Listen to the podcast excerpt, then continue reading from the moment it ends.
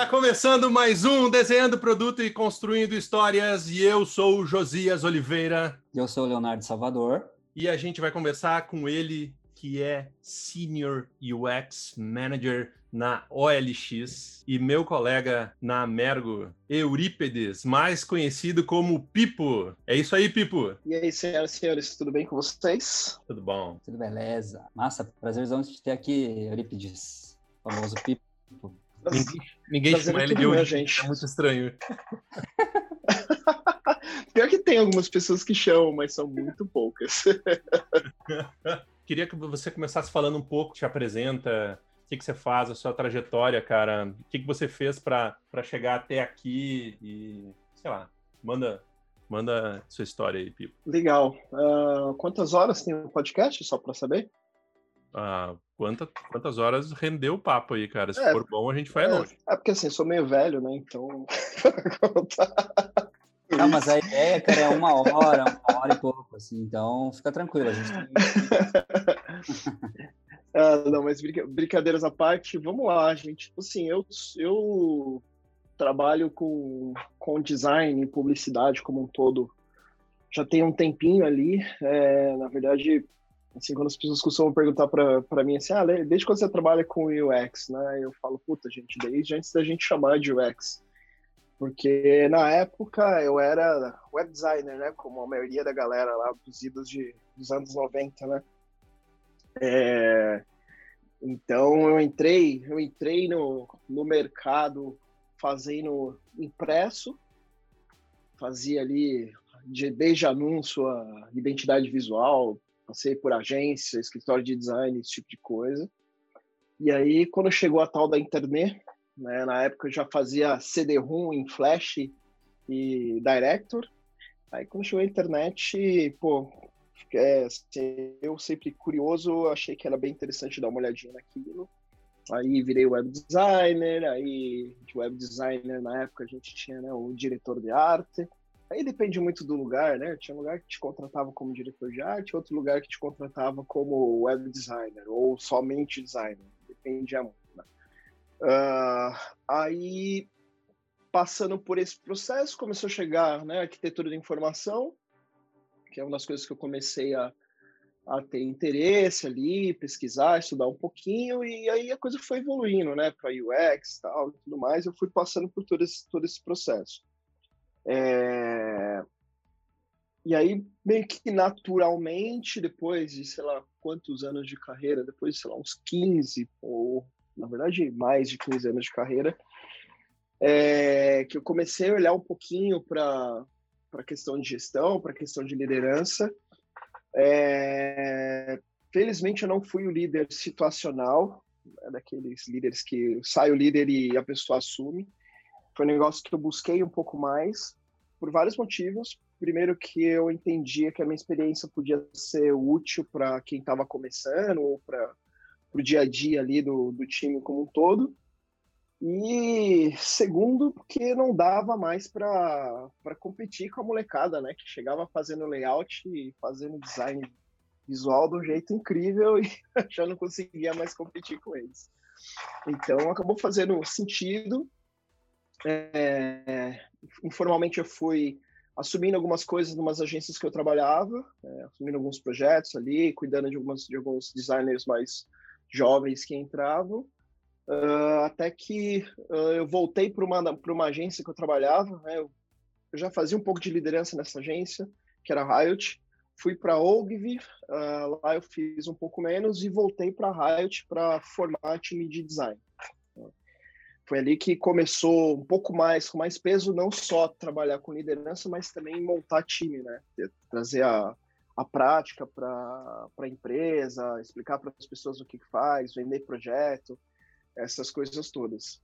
Uh, e aí eu fiz isso em mais dois lugares, de montar time, de, de né, pensar um pouquinho em processo, ajudar a vender projetos também. É, e agora estou numa situação um pouco mais diferente, que eu não, não monto o processo. É, na verdade, a gente acaba fazendo um pouquinho ali dentro da, da liga que eu, que eu cuido, é, mas não é como nas outras empresas ali que, que ficava comigo também esse, esse pedaço. É, também sou professor, já tem um tempinho, né? Como, como o Jojo, posso chamar de Jojo só para só o zoeiro? pode, pode. Como ele falou hoje, nós somos colegas na, na Mergo, e aí, felizmente, já tive a oportunidade de dar aula numa série de faculdades aí, na SPM, no IED, na Unip, na Impacta, sei lá, um montão de lugar, além desse, de cursos ali, né? Seja na Mergo ou em outras escolas. Uh, que também, inclusive, é uma das coisas que me ajuda muito no processo de liderança, né? Porque conversar, falar para as pessoas um pouco do que elas têm que fazer, convencê-las disso também, que é bastante importante. Uh, e também é uma forma de é, é, é, uma forma de fazer esse conteúdo aí que, que eu tenho, essa experiência é, que eu tenho, uh, ajudar um pouquinho as pessoas que estão começando, né? Ter um pouco, um pouco disso. Né? Quem, quem trabalhou em agência muitos anos, igual eu, fiquei 20 anos em agência, né? Por mais que já estava, era em agências que a gente fazia UX, eu fiquei 20 anos em agência. E nessas agências eu vi muita gente indo para o banheiro chorar por conta de trabalho. Então, não é uma coisa que eu, que eu quero ver na, nas próximas gerações. Então, compartilhar conteúdo ajuda. Para mim, ajuda bastante nesse sentido. Legal, cara. Pô, e você hoje está na OLX, né? A OLX hoje, para quem não sabe, é um dos maiores marketplaces de compra e venda do mundo. É uma empresa global fundada em 2006. Tem, tem sedes em mais de 45 países. E aí, cara, como é que é trabalhar num produto numa empresa do tamanho da OLX aí? Eu sei que você está começando e tal, mas. Cara, é, é, bem, é bem interessante, bem interessante, porque assim, é um, é um misto de, de objetivos, vamos dizer assim. Uh, em agência, você trabalha muito uma questão de projeto. Né? Em consultoria, que eu trabalhei também em consultoria, você tem projeto e um pouquinho de produto, né? essa visão de produto. Uh, trabalhei também em varejo. Varejo, você tem uma visão de produto, mas também, assim, dependendo do varejo, é muito produtizado a entrega. Então, é um, é um ambiente bastante interessante. Primeiro, porque você tem um, uma visão bem dinâmica de mercado, e lá eu cuido da parte de automóveis, né? Então, assim, é um mercado extremamente dinâmico, tem muita empresa entrando nesse, nesse mercado, o Facebook está lá, o Mercado Livre está lá, é, tem a Web Motors, tem e-carros, um monte de empresa que faz muita coisa interessante, então é bem dinâmico, a gente tem que buscar muito disso. Uh, e também é, é, uma possibilidade bem interessante uh, de fazer coisas melhores, né? não só lançar, mas fazer coisas melhores. Né? Coisa que nem, nem sempre em outros lugares você tem a oportunidade de, de fazer isso daí. Né? Muitas vezes você vai lá, entrega e beijo, me liga. É, de novo, né, me repetindo, o desafio de cuidar de autos é bem, é bem bacana. Até porque eu adoro carro, né? Então. ajuda Legal. bastante. Cara, você foi falando ali, foi me lembrando, eu também trabalhei grande parte da, da, da minha carreira em agência, e uma das coisas que, que me chamaram a atenção, até quando eu fiz a transição para RD, para resultados digitais, foi a questão de trabalhar com um produto único e com uma cultura diferenciada, assim, cara. Como é que é a tua visão em relação à cultura da empresa? Porque você falou ali do tempo da agência, né? Qual é a tua visão sobre cultura, cara, cultura de produto? Legal, cara. Acho que tem sim, alguns pontos bem interessantes ali. Primeiro ponto, da cultura da empresa. Então, é, né, por exemplo, a LX aqui é um lugar que tem uma cultura muito interessante, uma cultura bem humana, e isso ajuda você a, a se empolgar com o que você está entregando. É, não é fácil achar lugares assim, então acho que é um ponto legal. E o pedaço da cultura de produto, uh, para mim, a parte bem interessante é a gente ter, uh, primeiro, metas claras do que a gente vai trabalhar e o que a gente precisa entregar. Assim. Acho que isso é um dos pontos muito importantes. A gente, às vezes, está fazendo projeto e a meta do projeto é entregar o projeto. A gente não olha o que, que a gente busca de resultado, a gente não olha porque para uh, uh, aquilo, qual é o valor que a gente está entregando ali para o usuário final, para o cliente, a gente não olha para isso. É, e aí, quando você começa a ter uma cultura de produto que tem uma meta, que seja financeira, que seja uma meta de acesso, que seja uma meta de, é, de leads, qualquer coisa nesse sentido, você consegue ter um direcionamento muito mais estratégico do que um direcionamento do, do que preciso do não é um direcionamento do tipo preciso fazer um monte de, de tela aqui, fazer um monte de coisas e, e entregar ali porque eu tenho um prazo. Tem prazo, a gente sempre tem prazo, mas no final das contas você tem objetividade. Eu acho que essa cultura de produto, a parte boa, pelo menos que a gente faz lá, é ter objetividade. Isso ajuda bastante no, no dia a dia. E aí, Legal. Eu queria entender um pouco mais, né, já que tá, a gente está falando da OLX, assim, é, e como você é manager lá, eu queria saber um pouco mais como está estruturado o time de design, como é que funciona, as dinâmicas do time de design em si, assim. Uma curiosidade em conhecer um pouco mais da história de, de como foi criado e como é hoje, né, dentro da OLX.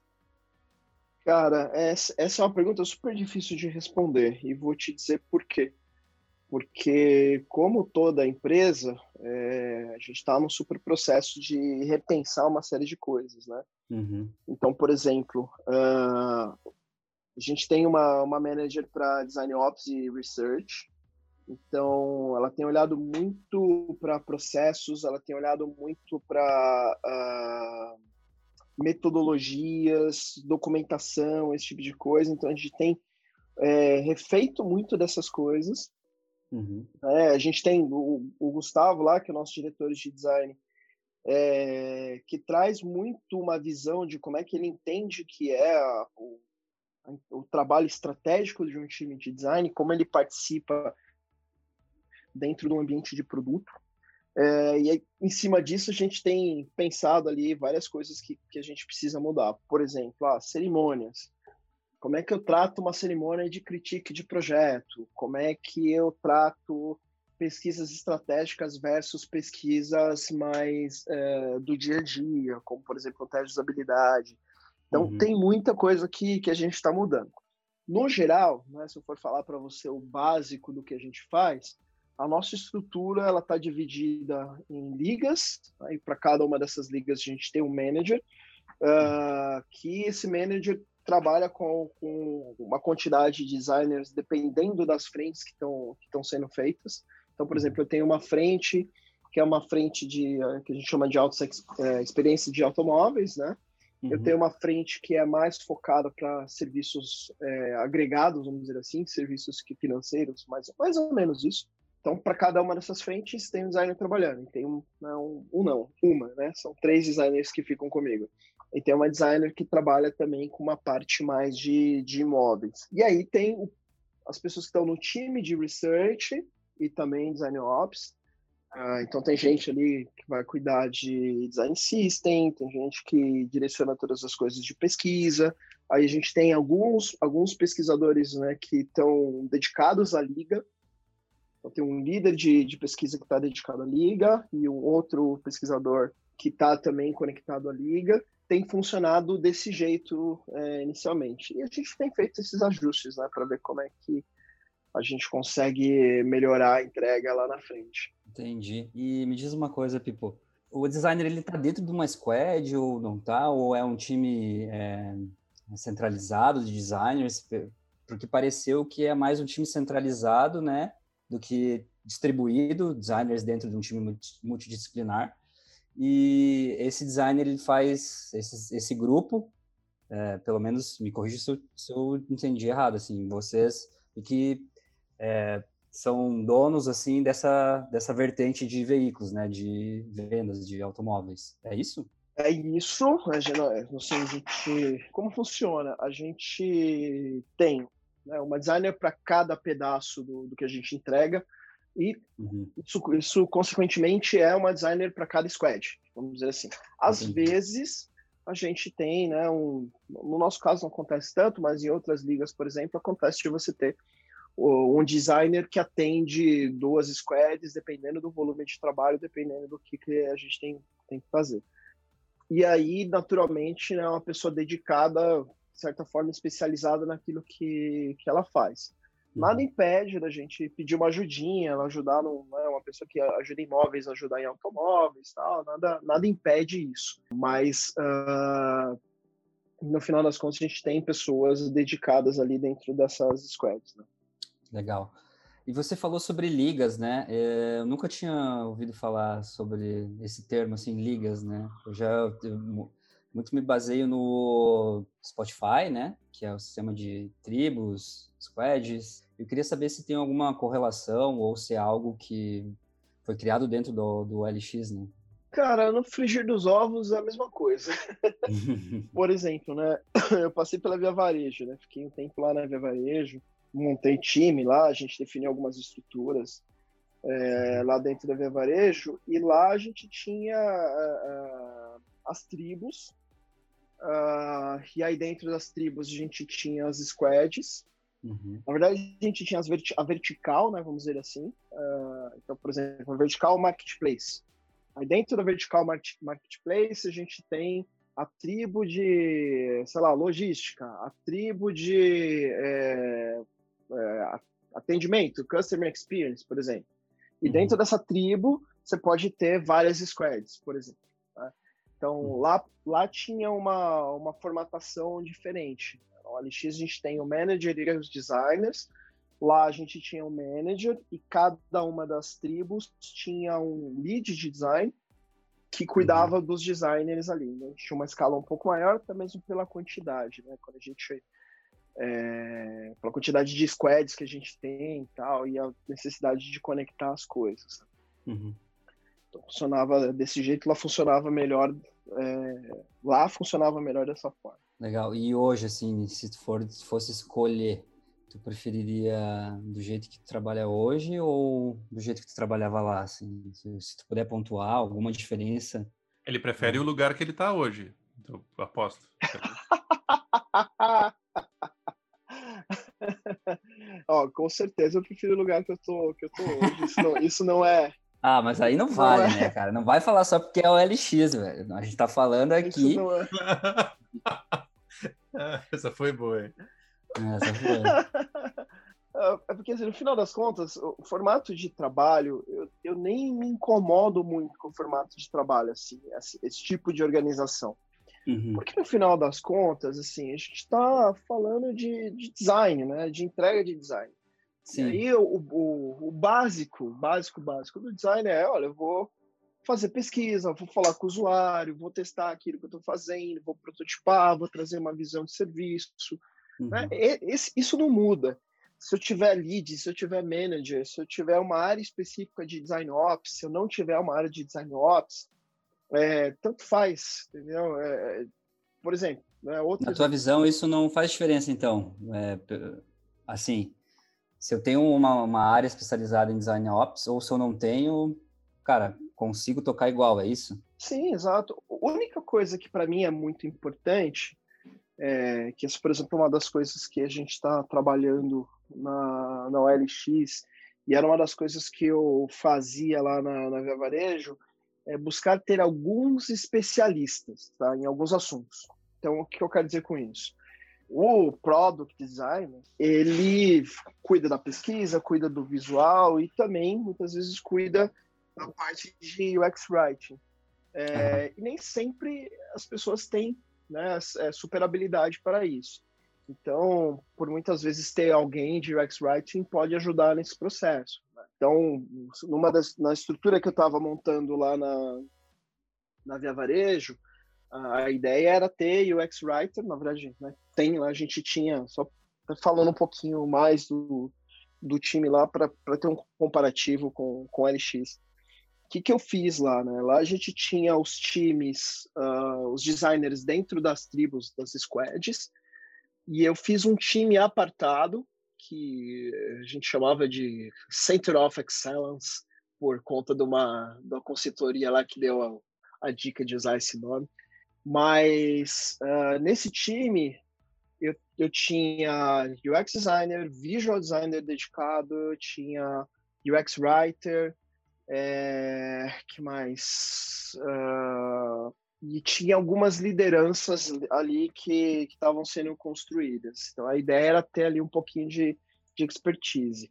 É, para facilitar, olha, fazer um guia de, por exemplo, falando de UX Writing, né? Vamos fazer um guia de escrita, vamos fazer um guia disso, daquilo. Então, ajudava uhum. bastante nisso. E a gente tem trabalhado também no LX para ver se faz sentido ter essa, esse perfil ali, ou nem que seja durante um tempo, pelo menos, uhum. para que a gente consiga ter né, entregas melhores. Mas no final das contas, gente, a metodologia de trabalho é a mesma. Né? A gente, estamos falando de pesquisar, estamos falando de falar com o usuário, estamos falando de validar.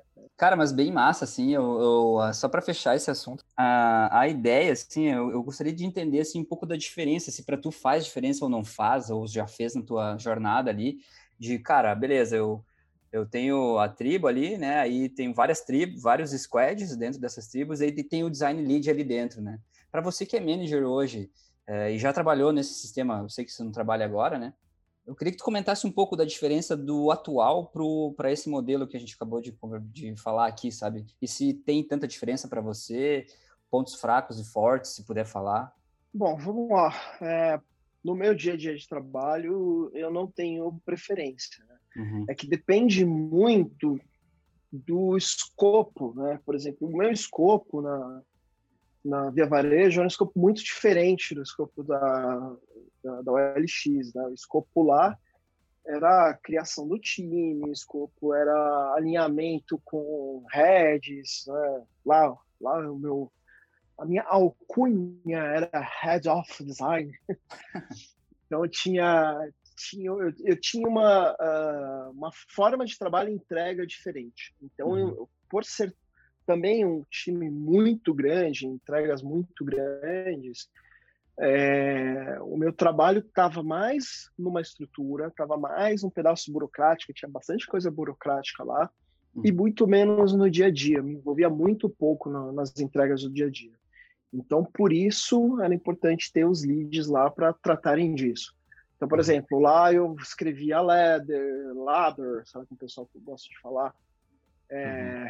Trabalhava escrevendo isso, trabalhava desenhando qual que seria o fluxo de, de trabalho de design, construção de, de, de né, o DOD, o DOR, lá, o Definitions of Done, uhum. Definitions of Ready. Uh, e na, na OLX não é minha responsabilidade eu ajudo, eu trabalho, a gente tem uma série de, de ações que a gente faz e todos os managers né, se conversam e a gente, né, com a liderança do Gustavo, a gente se ajuda ali e constrói essas coisas. Mas, por exemplo, não é tanto meu, meu dia a dia. Aí, meu dia a dia ele já fica mais próximo do que é entregue, também fica bem próximo de, das questões estratégicas mais específicas da liga não necessariamente específicas do, do time como um todo. Interessante. Então, aqui, por exemplo, eu estou falando, a gente está falando de, olha, vamos aqui pensar o que, que a gente vai entregar, entregar aqui no, nos quartos, né, nos quadrimestre. Uhum. Então, olha, a gente tem que fazer isso, vamos priorizar com quem a gente tem que falar, como é que a gente vai se organizar. É, fora outras atividades que a gente faz, que são atividades que ajudam na, no desenvolvimento do time de design. É, lá eu falava mais sobre quando a gente falava de coisas estratégicas era olha quantas pessoas de design a gente precisa nesse time é, como é que está organizado o time de design nessa vertical uh, o que que a gente precisa de skills aqui gerais para entregar aquilo que a gente precisa então o olhar era um pouco diferente né? uhum. Qual, e, Desculpa. E, e naturalmente, é, eu trabalhava mais como evangelista, né, de, de uhum. design uhum. dentro, dentro da empresa. Um pouco disso também. Tem, mas tem uma questão aí também que é do, da própria proporção da empresa, né? São empresas de tamanhos diferentes, né? Ou não? Ah, sim, com certeza, cara. Tem, mas às vezes é, isso é muito louco, porque é uma parte até difícil de explicar. Porque a gente tem um número relativamente grande de designers na OLX. A gente tem. É, agora que está com o grupo Zap junto, né? Que rolou a compra. se não me engano, a gente está com o número de. A gente está com 50 designers lá por, aí. Caramba. Perdoem-me perdoem se eu falar um número errado, tá? É, mas, sim, é entre, entre 30 e 50 ali, 45, uma coisa assim. Uhum. Uh, na Via Varejo, a gente tinha uma construção que era uh, muito focada em ajuda de consultoria. Então eu tinha lá no máximo, sei lá, 15 pessoas que eram designers contratados da Via Varejo e as outras pessoas eram todas de consultoria. Lá, o time era de quando eu saí de lá, a gente tinha 56 pessoas no time, contando uhum. com as pessoas de consultoria. Então, no final das contas, é, o, tamanho é mais ou menos o mesmo. Né? Uhum. É, é mais ou menos o mesmo, mas o formato de trabalho ele é um pouco é um pouco diferente. E também os desafios, né? Porque quando você trabalha com consultoria, e aí a outra questão importante, uma dificuldade de, de liderança e de alinhamento, porque quando você trabalha com consultoria, a consultoria tem o, a, a né, o José está na ThoughtWorks, ele sabe bem disso. É. A consultoria ela, ela tem, ela traz sempre a metodologia dela, a forma de trabalho dela para a empresa. Uhum. Então lá a gente trabalhava, sei lá, com a com a Accenture, com a Concrete, com a, sei lá, CWI, com mais outra empresa. Algumas eram muito boas em design, outras nem tanto, outras iam com metodologias prontas, outras nem tanto, e o desafio era fazer tudo isso se encaixar e a gente criar uma metodologia via varejo de design, uma forma de entrega de, de design via varejo. É, inclusive, assim, desde um PPT sem o logo da consultoria até, até quais eram as fases de, de trabalho. Porque, no final das contas, você deixa, o time tem que ter autonomia, naturalmente você deixa o time ter autonomia de trabalho, mas você acaba correndo alguns riscos, né? E, o risco de você perder uh, né, uma forma uh, única de trabalho é um risco bem alto. Cara, eu fiquei curioso para entender ali a questão do alinhamento, né? Porque uhum. você muda, de certa forma, de. Não sei se camada de responsabilidade, como é que a gente pode chamar isso, assim? Porque, por mais que sejam títulos diferentes, né? Num, você disse que era Head of Design, Head of alguma área específica. É.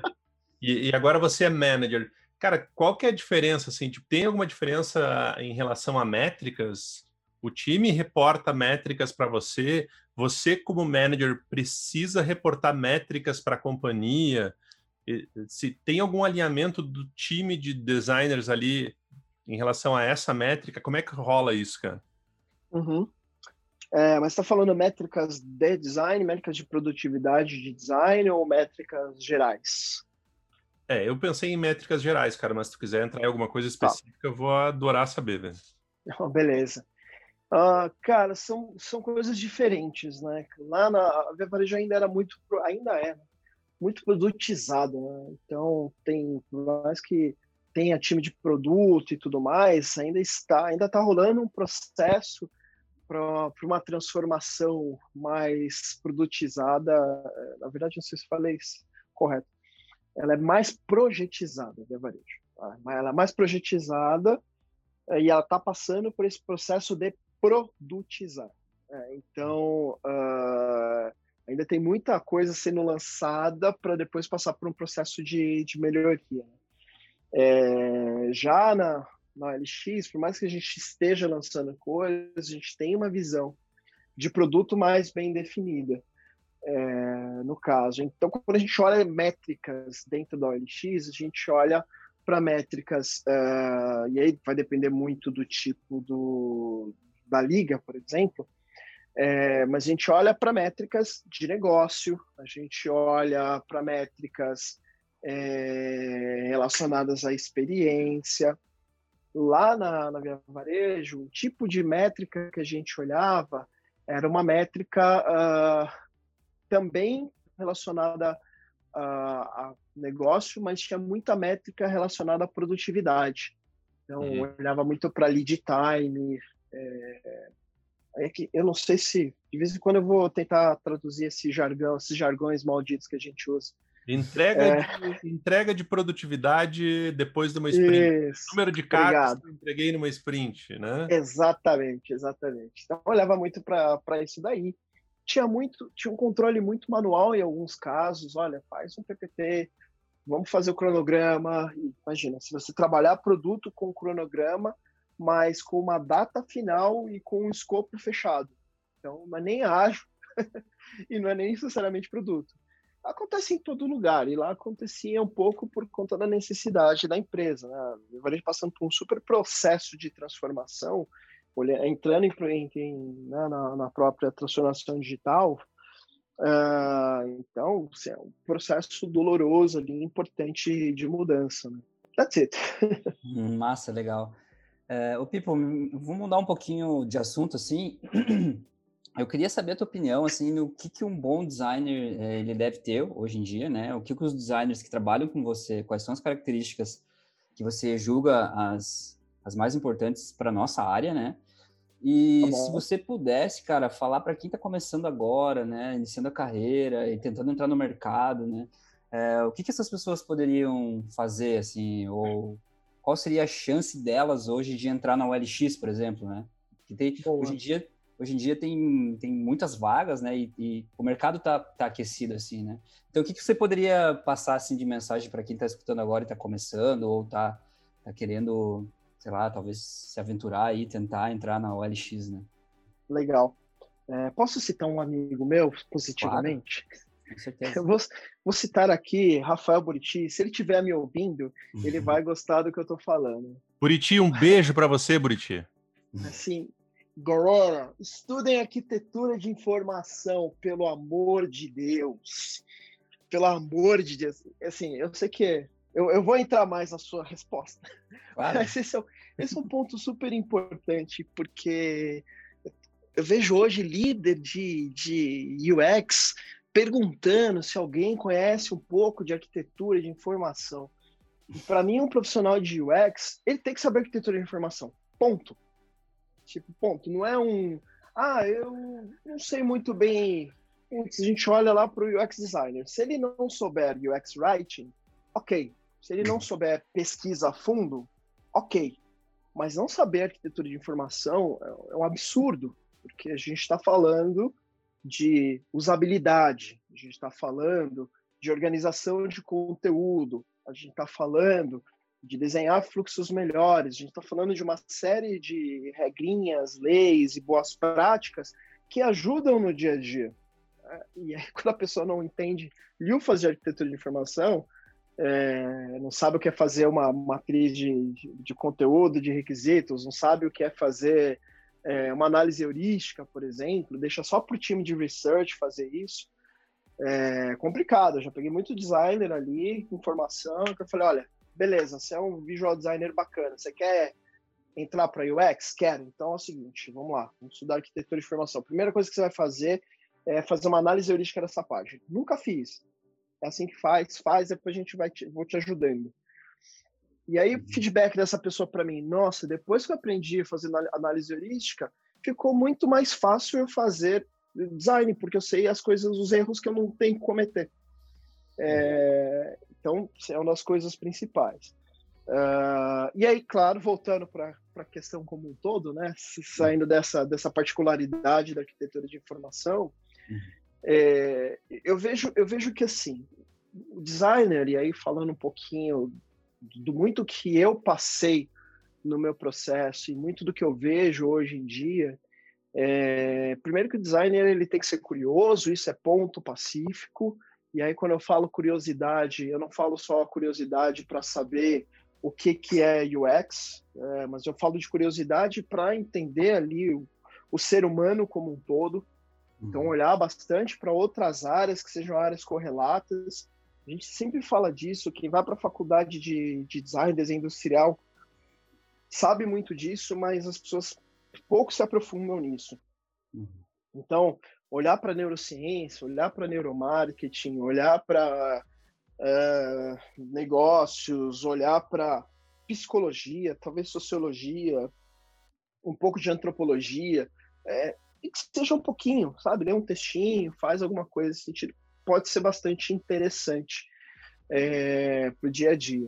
Olhar um pouquinho para a tecnologia também é legal. Você não precisa manjar tudo, mas você precisa saber ali o que, que para que, que serve o Angular, para que, que serve o React, é, até onde dá para ir um pouco nisso, para você conseguir conversar com essas pessoas. Então, é, para mim é muito importante que você consiga ter uma visão, por menos, por mais que você não seja especialista em algo, você tem que ter uma visão do todo.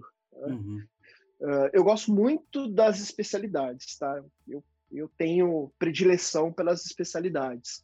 Uma pessoa especializada no Vision, uma pessoa especializada em pesquisa, em, é, em construção de fluxos, né? Um UX uhum. mais duro ali, uma arquitetura de informação mais dura.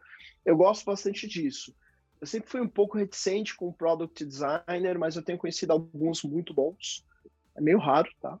mas eu tenho conhecido alguns muito bons. Uh, e isso pode, eu posso colocar se encaixando com essa questão de, putz, como é que seria seria para entrar no, no OLX ou, por exemplo, como seria para entrar na numa via varejo, assim. Eu uhum. pessoalmente, isso é, é uma coisa minha, tá? Uhum. É, não posso generalizar para todas as pessoas. Eu gosto muito de ajudar na formação da pessoa. Lógico que para determinadas posições, determinados lugares que a gente vai colocar a pessoa, a gente precisa dela, vamos dizer, mais pronta, né? Talvez essa, não sei se essa é a palavra ideal, mas trazer alguém que já vai chegar e. Né? É, exato. Vai chegar e no segundo dia já vai mandar bem. Uhum. Mas eu também tenho, tenho. Eu gosto de trazer as pessoas que às vezes não fizeram muito daquilo, porque um que dá para a gente moldar, dá para moldar um pouquinho, dar umas dicas, mostrar a forma com que eu gosto de trabalhar, trabalhar a minha visão de design, a minha visão de entrega, fica um pouquinho mais fácil de trazer isso. Né? E vamos combinar, né? um líder ele tem que trazer a visão dele, ele tem que ajudar a moldar, dar a visão de trabalho né, das pessoas. Então, um, um ponto é esse. E uhum. outro ponto é trazer uma pessoa que está empolgada com aquela.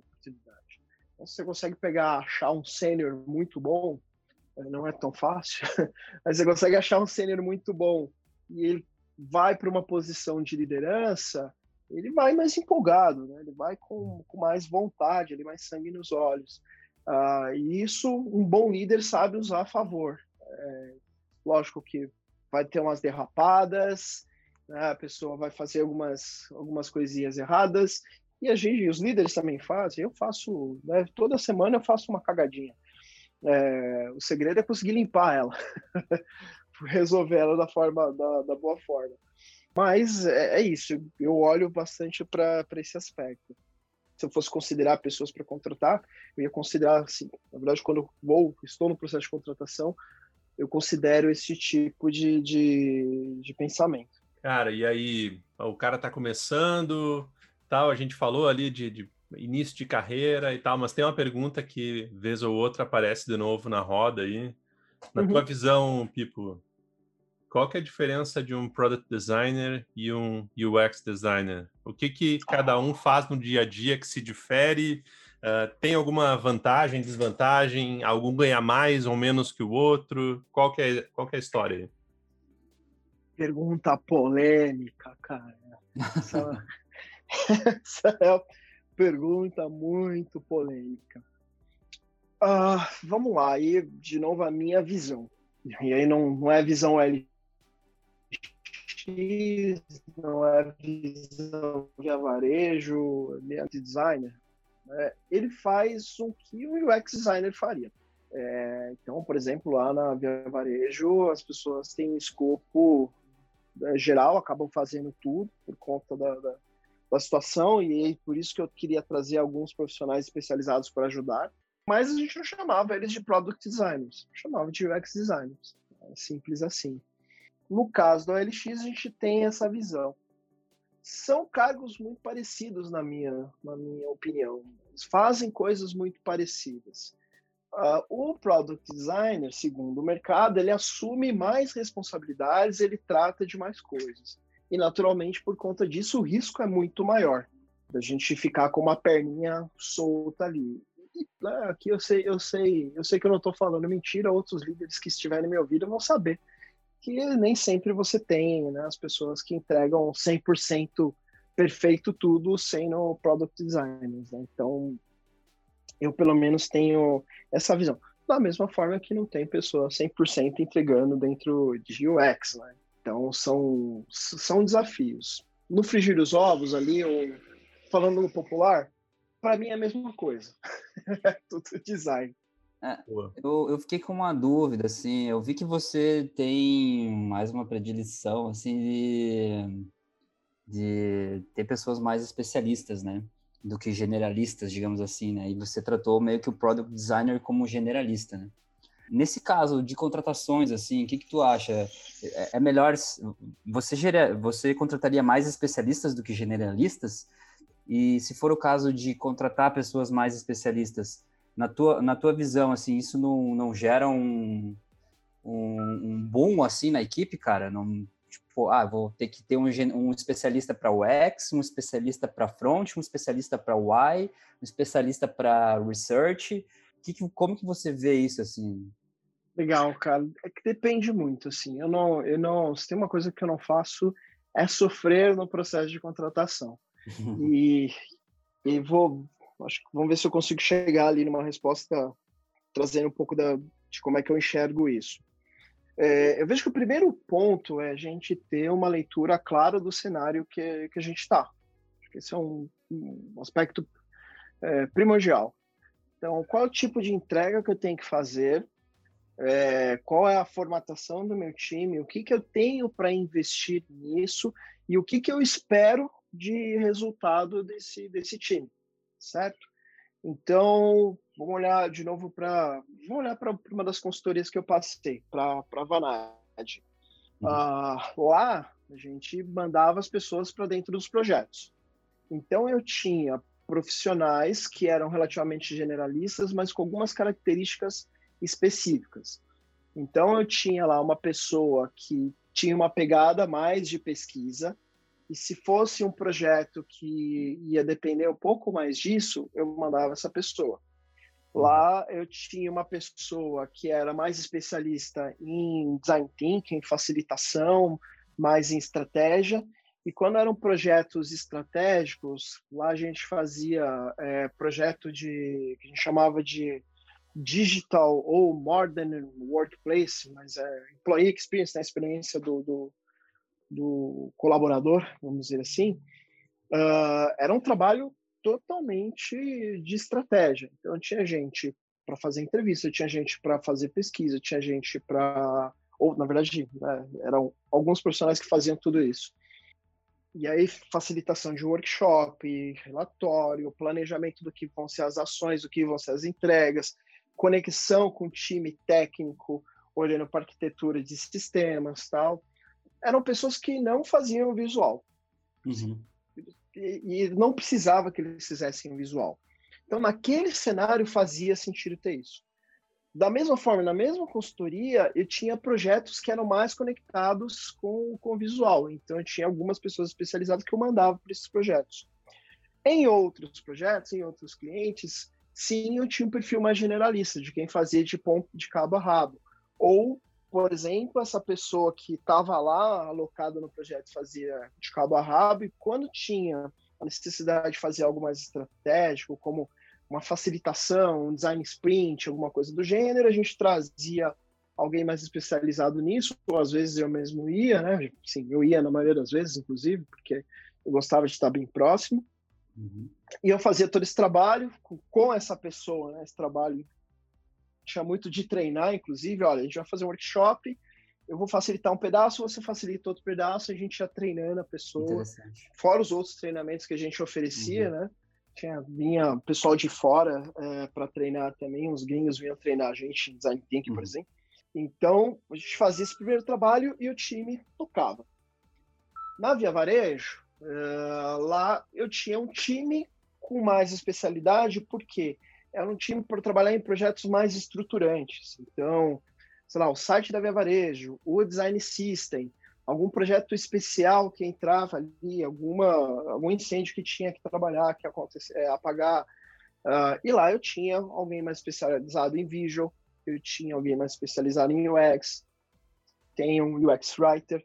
É, a ideia era, inclusive, ter front-end dentro desse time por conta do design system. Uh, ter uma pessoa de design ops também para cuidar né, de, de criar documentação, de criar espaços de, de trabalho com isso. E todo esse time estava com um lead, é, um lead em cima. Então, uhum. uh, uh, você percebe, eu, depende muito hum. da, da, necessidade. Sim, eu tenho Sim. predileção para pessoas especialistas, até por conta da velocidade, sabe? Uhum. Eu, eu, consigo, por exemplo, eu consigo, enquanto o, o, o visual designer está cuspindo tela ali, ou ele está fazendo mais interface, eu consigo fazer o especialista em UX olhar para o próximo projeto ou para a próxima sprint, por exemplo. Então a gente consegue ter um, acelerar esse processo quando quando eu tenho uma pessoa única, eu tenho que fazer um super uh, um super roadmap ali, porque essa pessoa não vai fazer muitas coisas ao mesmo tempo. É, sim, infla o time em algumas questões. Sim, infla o time.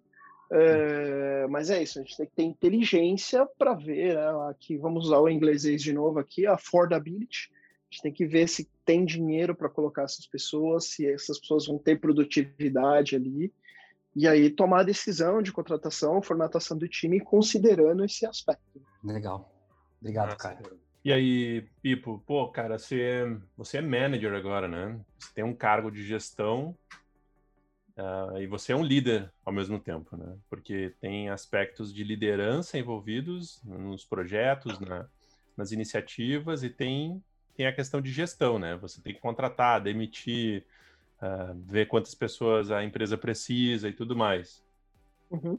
Eu queria entender, cara, assim, um, por que, que você foi por esse caminho? O que que, o que, que, te, que, que te motivou a, a, a, ser, a ser um manager, a, trabalhar com gestão também? E o que, que alguém que é um designer sênior, por exemplo, precisa para ser um gestor? Ah, legal. Ah, vamos lá, o que, que me motivou é, a ir para isso? É, acho que tem um pouco ali da, da, da, minha história, da minha história. Primeiro, eu poder compartilhar um pouco da minha experiência para as pessoas, experiência no dia a dia, tanto experiência de entrega de projetos, quanto experiência de UX como um todo. Então, é, esse é um dos, um dos fatores principais. Uh, outro fator também é não conseguir, e aí aqui sendo bem sincero, eu já não conseguia fazer coisas tão bacanas em visual design ou no visual design, uh, e no dia a dia de pesquisa e de tudo mais tão bem quanto outras pessoas, os mais jovens, vamos dizer assim, conseguiam fazer. Então eu entendi que por conta dessa dessa minha experiência fazia mais sentido trabalhar nesse nesse ambiente e putz, deu super certo ali, é, assim, em termos de, de motivação, deu super certo porque eu vi que eu conseguiria produzir melhor nesse desse, desse formato. Agora eu esqueci a sua segunda pergunta que era. É assim, alguém que. Porque você passou por isso, né? Então ah, você tá. chegou em algum momento a ser um, um sênior e disse assim, pô, cara, agora eu quero ser, quero ser manager, quero trabalhar com gestão. Uhum. Tá. Bom, vamos lá. É, acho que tem algumas coisas muito importantes aí nessa história. É, buscar um cargo de gestão, de liderança, pelo título ou pelo dinheiro, é a pior coisa que você vai fazer. Sim, é a pior coisa que você vai fazer.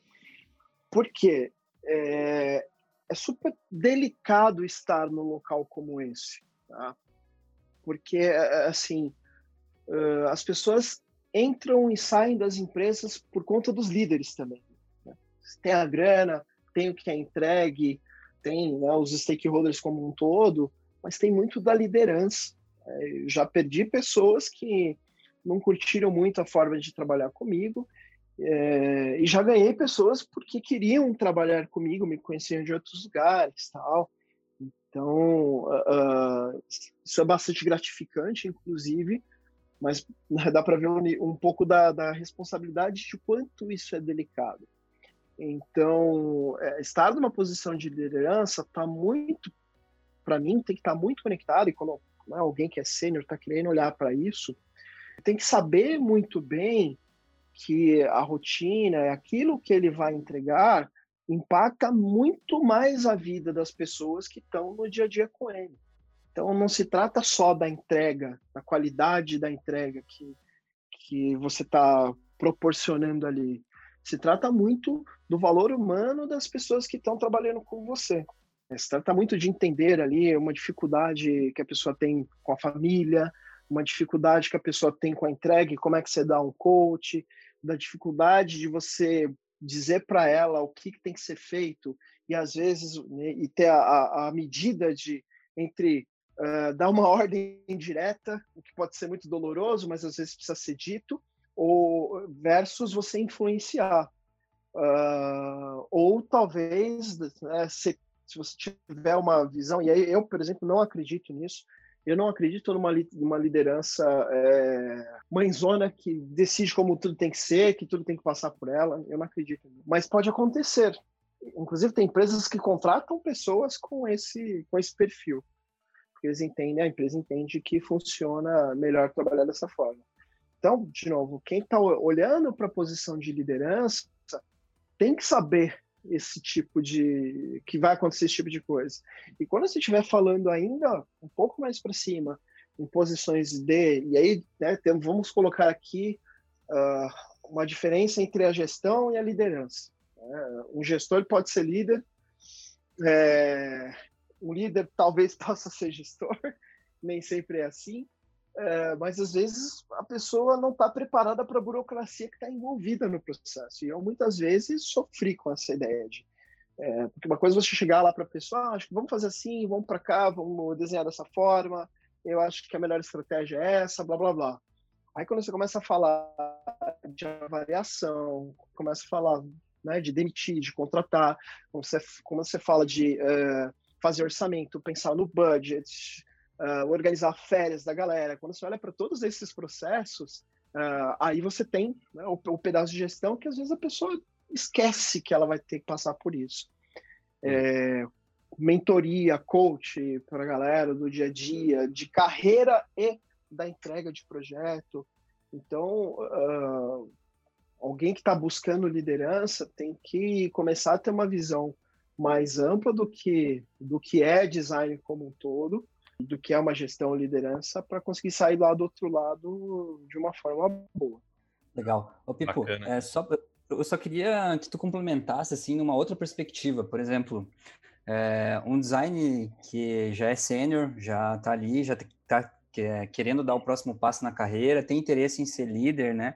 Mas uhum. hoje em uhum. dia o mercado, cara, ele, ele pede muito, muita experiência, né? Ou geralmente, ah, ah abrir uma vaga de design lead, você já tem que ter experiência mentorando, é, é, cuidando de outros designers, de outras pessoas, né? Então, geralmente essa pessoa ela não tem, mas ela tem a vontade de ser, né? Então, uhum. eu, queria, eu queria só que tu complementasse, assim, eu sei que tu já respondeu um pouco, mas que tu uhum. complementasse dessa, desse prisma, assim, né? O que, que, que, que essas pessoas podem fazer para quebrar essa barreira, né? Putz, cara, essa resposta vai ser um pouco dura. sei lá, posso até estar tá com a visão um pouco turva com relação a isso, mas para mim não tem mágica. Uh, infelizmente, você vai ter que encontrar um lugar que a, que a liderança, que o pessoal que está contratando esteja aberto para receber alguém que não tem tanta experiência. Tem muita mágica. Como é que você vai, você vai provar que você é capaz? Uma liderança situacional, beleza. Você vai contar que você está estudando, que você fez um curso, beleza. Mas se a empresa tiver a necessidade de contratar alguém que já cuidou de times, que já gerenciou, que já passou por situações mais críticas, não vai ter muito jeito. É, então, é, é, para mim, infelizmente, tem esse trabalho de procurar o lugar que, que seja mais adequado, procurar o lugar que está aberto né, a, a, ter pessoas que não têm tanta experiência naquilo que, que precisa ser executado, né? Uhum. Líderes que gostem disso. Uhum. É, então, essa pergunta é mais assim até para na tua carreira, assim, né? Provavelmente tu deve ter sido, antes de ser um líder, ser, ser um baita profissional, né? E aí é mais assim a tua, a tua visão disso, né? O, se foi uhum. sofrido, se não foi, né? Eu, como, eu conheço... como contribuidor individual, né? E não como, como líder. É, é que para mim, é, assim, a, a, a, transição não foi tão difícil, uhum. porque foi para mim um, um, pensamento mais a longo prazo, né? E não era uma, uma coisa assim, não é um negócio que eu fiquei buscando ardentemente, tem, tem, tem essa questão, não é um negócio que eu fiquei buscando ardentemente e de certa forma, acabou acontecendo mais naturalmente. Por que, que aconteceu mais naturalmente? Por conta do tipo de postura que eu tinha na entrega, de como eu me envolvia, de como eu participava dos projetos, a coisa começou a fluir melhor e aí uh, eu encontrei um lugar que estava disposto a passar por isso. Uh, até porque eu já tinha trabalhado nesse lugar, liderando alguns projetos. Né? Então, uhum tinha, tinha essa facilidade.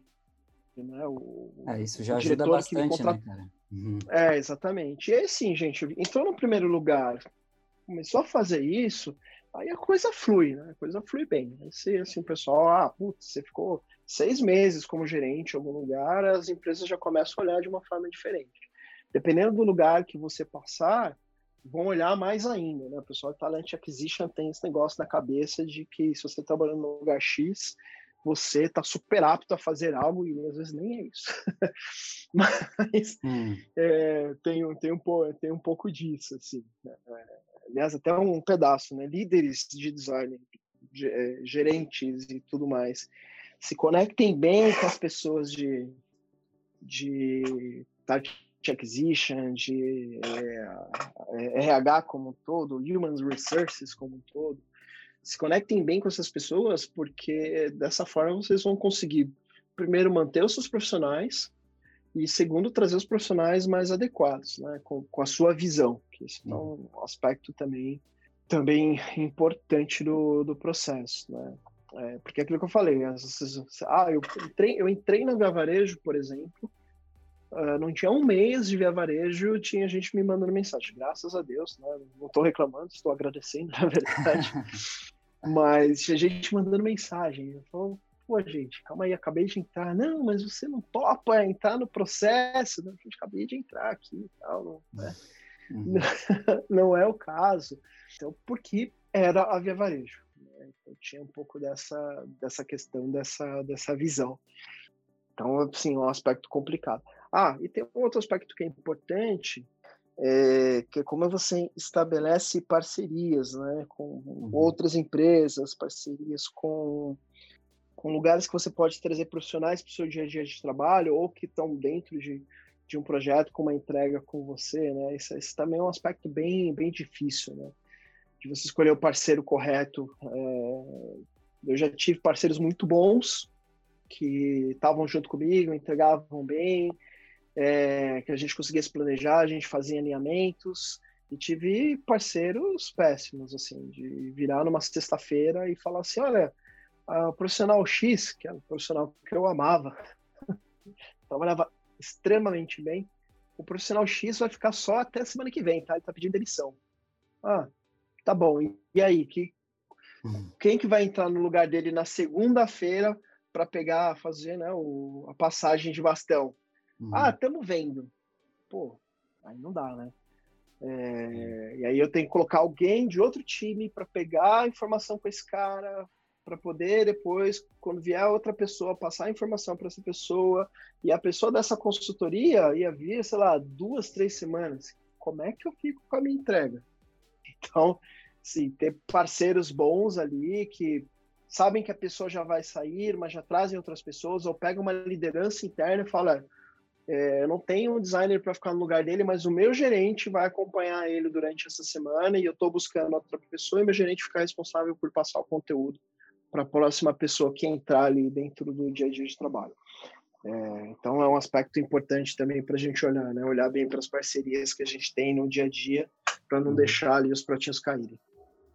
Boa. Legal, a gente está encaminhando para o finalmente aí, cara. E eu queria fazer uma pergunta, aquela pergunta da saia justa, assim, que é quais são os erros que, que os managers começam, que começam, cometem ao chegar numa empresa ou a iniciar um novo desafio nessa jornada aí, cara? Ah, você está falando dos erros que os managers cometem ou os erros que eu cometi? Aí você pode, assim, você pode nos ajudar em dois sentidos, né? Tanto dar uma visão geral dessa história aí, quanto colaborar com aquilo que você, eh, se quiser colaborar, né? Os erros que você cometeu e a gente aprender com isso, né? Boa. Olha, é difícil falar, aí realmente aqui eu, eu talvez tenha dificuldade de falar os erros que os managers co cometem, mas talvez eles comet estejam cometendo os mesmos erros que eu cometi é, pelo menos é, algumas coisas que eu vi que eram importantes, que não chegaram a ser tão críticas, mas que são, que eu acredito que são relevantes, né? É, então, acho que uma das primeiras coisas é você conseguir ter uma leitura muito boa do ambiente que você está. É, então, saber muito bem quem são as pessoas que vão te ajudar, as pessoas que você tem que conquistar. Esse é um básico do dia a dia mas você também tem que ter uma visão muito clara do que que o ambiente precisa, né? do que que em termos de entrega, em termos de formatação de time, em termos de estratégia uh, de negócio, de produto, estratégia de design. Então você tem que ter uma visão muito clara até onde aquele time, até onde aquele lugar pode ir e como é que você vai fazer com que esse time chegue lá. Por que eu estou falando isso? Porque senão você vai ter um trabalho muito passivo. É, assim, vai ficar ali esperando chegar a coisa no seu colo. Sim. E, e tudo bem, às vezes demora para você engatar. É, eu estou, por exemplo, estou na, na OLX desde novembro. Se você estiver ouvindo isso daqui a 15 anos, não é novembro desse ano, é novembro de 2020. E aqui, né, estamos, estamos em fevereiro e eu estou começando a ganhar velocidade agora assim, está funcionando bem agora. É, na... Quatro meses, né? Praticamente quatro meses. quatro meses, depois. É, por conta da complexidade ali do, do, do negócio e tal, e, né, assim, vamos falar de tudo, né? A complexidade, complexidade do negócio, pandemia que faz a gente ficar mais lento, uma série de, de outras coisas, né? Final do ano também, né? Tem tudo isso ali. É, na Avanade eu demorei mais tempo ainda, porque é um lugar muito mais burocrático, de uma série de outras coisas ali. É, por exemplo, para você mandar uma proposta para um cliente, você tinha que passar por não sei quantas reuniões, com, aprovação de não sei quantos diretores, jurídico, você mandei mandar uma proposta para o cliente ali, porque é, uma proposta enviada era o, o, documento anexado ao contrato. Era exatamente isso, não podia ter uma vírgula fora. Uh, e, por exemplo, na Via Varejo, eu entrei, cara, na, na primeira semana já estava ali sabendo bem o que eu queria e para onde tinha que ir, porque o ambiente permitia isso. Então, tem essa visão do ambiente. Ah, então, tem a visão das pessoas que estão trabalhando com você, tem uma visão do ambiente é, que você está e onde você pode chegar, e tem uma visão muito clara também do time que você está trabalhando. É, e isso é assim, mais do que importante no final das contas. Né? É legal você chegar e dar o seu ritmo de trabalho, é legal você chegar e saber dos skills das pessoas, é, mas você tem que saber também, né, e aí falando né, dos famosos hard skills e dos soft skills, mas você tem que saber também como é que é aquela pessoa, o que, que ela gosta, o que, que ela não gosta, como é que ela produz bem, de que forma ela não produz bem, para que você se prepare, inclusive, para receber feedbacks possivelmente negativos. Né? É, eu, por exemplo, estava falando com uma pessoa, é, não vou falar em que empresa foi, que nesse caso pode ficar muito claro, mas eu estava falando, olha, eu preciso saber mais o que você está trabalhando tal, e a pessoa falou, Uh, tá bom, mas eu te mandei várias mensagens e você demora muito para responder. Então, toma. toma essa Nossa na cara. toma essa na cara. Mere mereci. É... Então, assim, é claro que a gente precisa fazer mais alinhamentos presenciais no tete a tete, né, conversando, sim. Mas também tinha essa questão. A pessoa foi seguindo o trabalho porque eu demorei para responder. Então, uh, uh, e, e, aí, o que, que dói nesse comentário? Dói duas formas. Dói porque você não tem a visão de como essa pessoa é e ela vai falar é, de forma reta para você e você às vezes não está preparado. Uhum. E dói também porque você, como gestor, não olhou para aquilo que você precisava olhar. Né? Então, isso, inclusive, me ajudou a mudar um pouco da minha forma de trabalho no dia a dia. Olha, puta, é importante falar com essas pessoas, as pessoas vão me acionar bastante aqui por mensagem, então tem que ficar mais atento na, nas mensagens. Foi super positivo. Né? Eu chorei um pouquinho, né? fiquei com vontade de cortar os pulsos, mas foi muito positivo no final das contas, né? me ajudou a melhorar. É, então, por isso que é muito importante ter essa visão de como é que as pessoas são, né? não só do que as pessoas entregam. Que massa, cara. Uh, eu, eu, vejo que, sim, se eu puder falar dos erros mais comuns, eu acredito que são esses erros mais, mais críticos ali que acabam pegando no, no dia a dia. E recomendações gerais aí, Pipo? O que, que você indica para as pessoas evoluírem, se atualizarem, serem profissionais melhores, pessoas melhores, indivíduos melhores? Boa, esse é, um, esse é um momento ótimo. Primeira coisa, gente, vou repetir o que eu falei: aprendam arquitetura de informação. Segundo, não acreditem em super promessas. Por favor, não existe fórmula mágica do design. Não existe fórmula mágica do design. Design tem a ver com maturação do conhecimento, design tem a ver com o entendimento claro do assunto que você está tratando, design tem a ver com experiência. É, não caiam no conto do template, não caiam no conto do vou mudar a sua vida, vem aqui e faça isso comigo. Estou é, falando um pouco mais de cursos, né? Porque a gente tem ali uma proliferação de cursos surgindo ali, é, tem cursos muito duvidosos, cursos que não vão formar pessoas de design ou que vão dar só um inicial e que às vezes estão prometendo que vão fazer mundos e fundos. Então não considerem aquilo como única verdade. Eu, como professor, sempre digo para as pessoas: questionem isso aqui que eu estou falando. Eu estou falando o que funcionou para mim. Não significa que vai funcionar para você e não significa que é a verdade única do, do mercado. Então tem pessoas que pensam de forma diferente, constrói aquilo que você entende, você acredita com suas próprias verdades, sem é, achar que né, o que eu estou falando está escrito em pedra. É, então, falo, digo isso para as pessoas tomarem bastante cuidado com essas promessas vagas aí, é, ainda mais essas promessas de fórmula de lançamento. É, vocês conhecem fórmula de lançamento? É, eu já ouvi falar, cara, mas não conheço, não.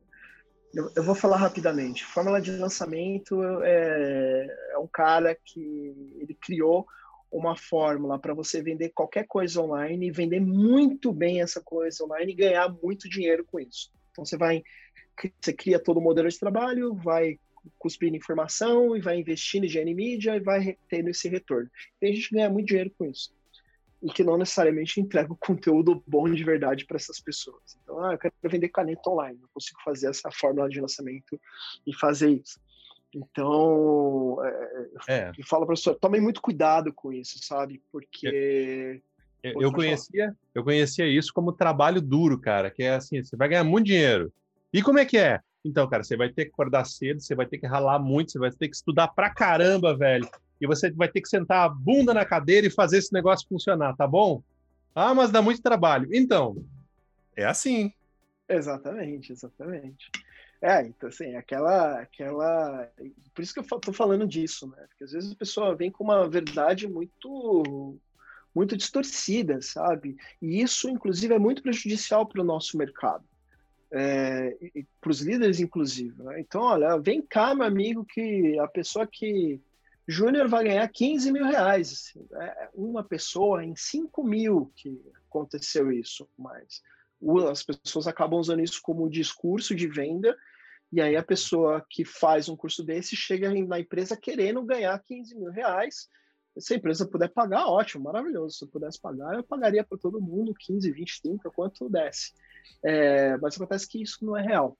É, isso faz com que o mercado fique ruim. E quando você olha, por exemplo, para consultorias que às vezes não tem muito desse critério, né? A ThoughtWorks eu sei que tem um super critério para contratação de, de designer, é, até porque eu já passei por um processo seletivo na, nela, é, mas tem empresas que, cara, empresa de tecnologia, ela sabe que ela precisa ter UX designer para vender mais, ela contrata quem tiver na porta. Então, isso, isso é complicado.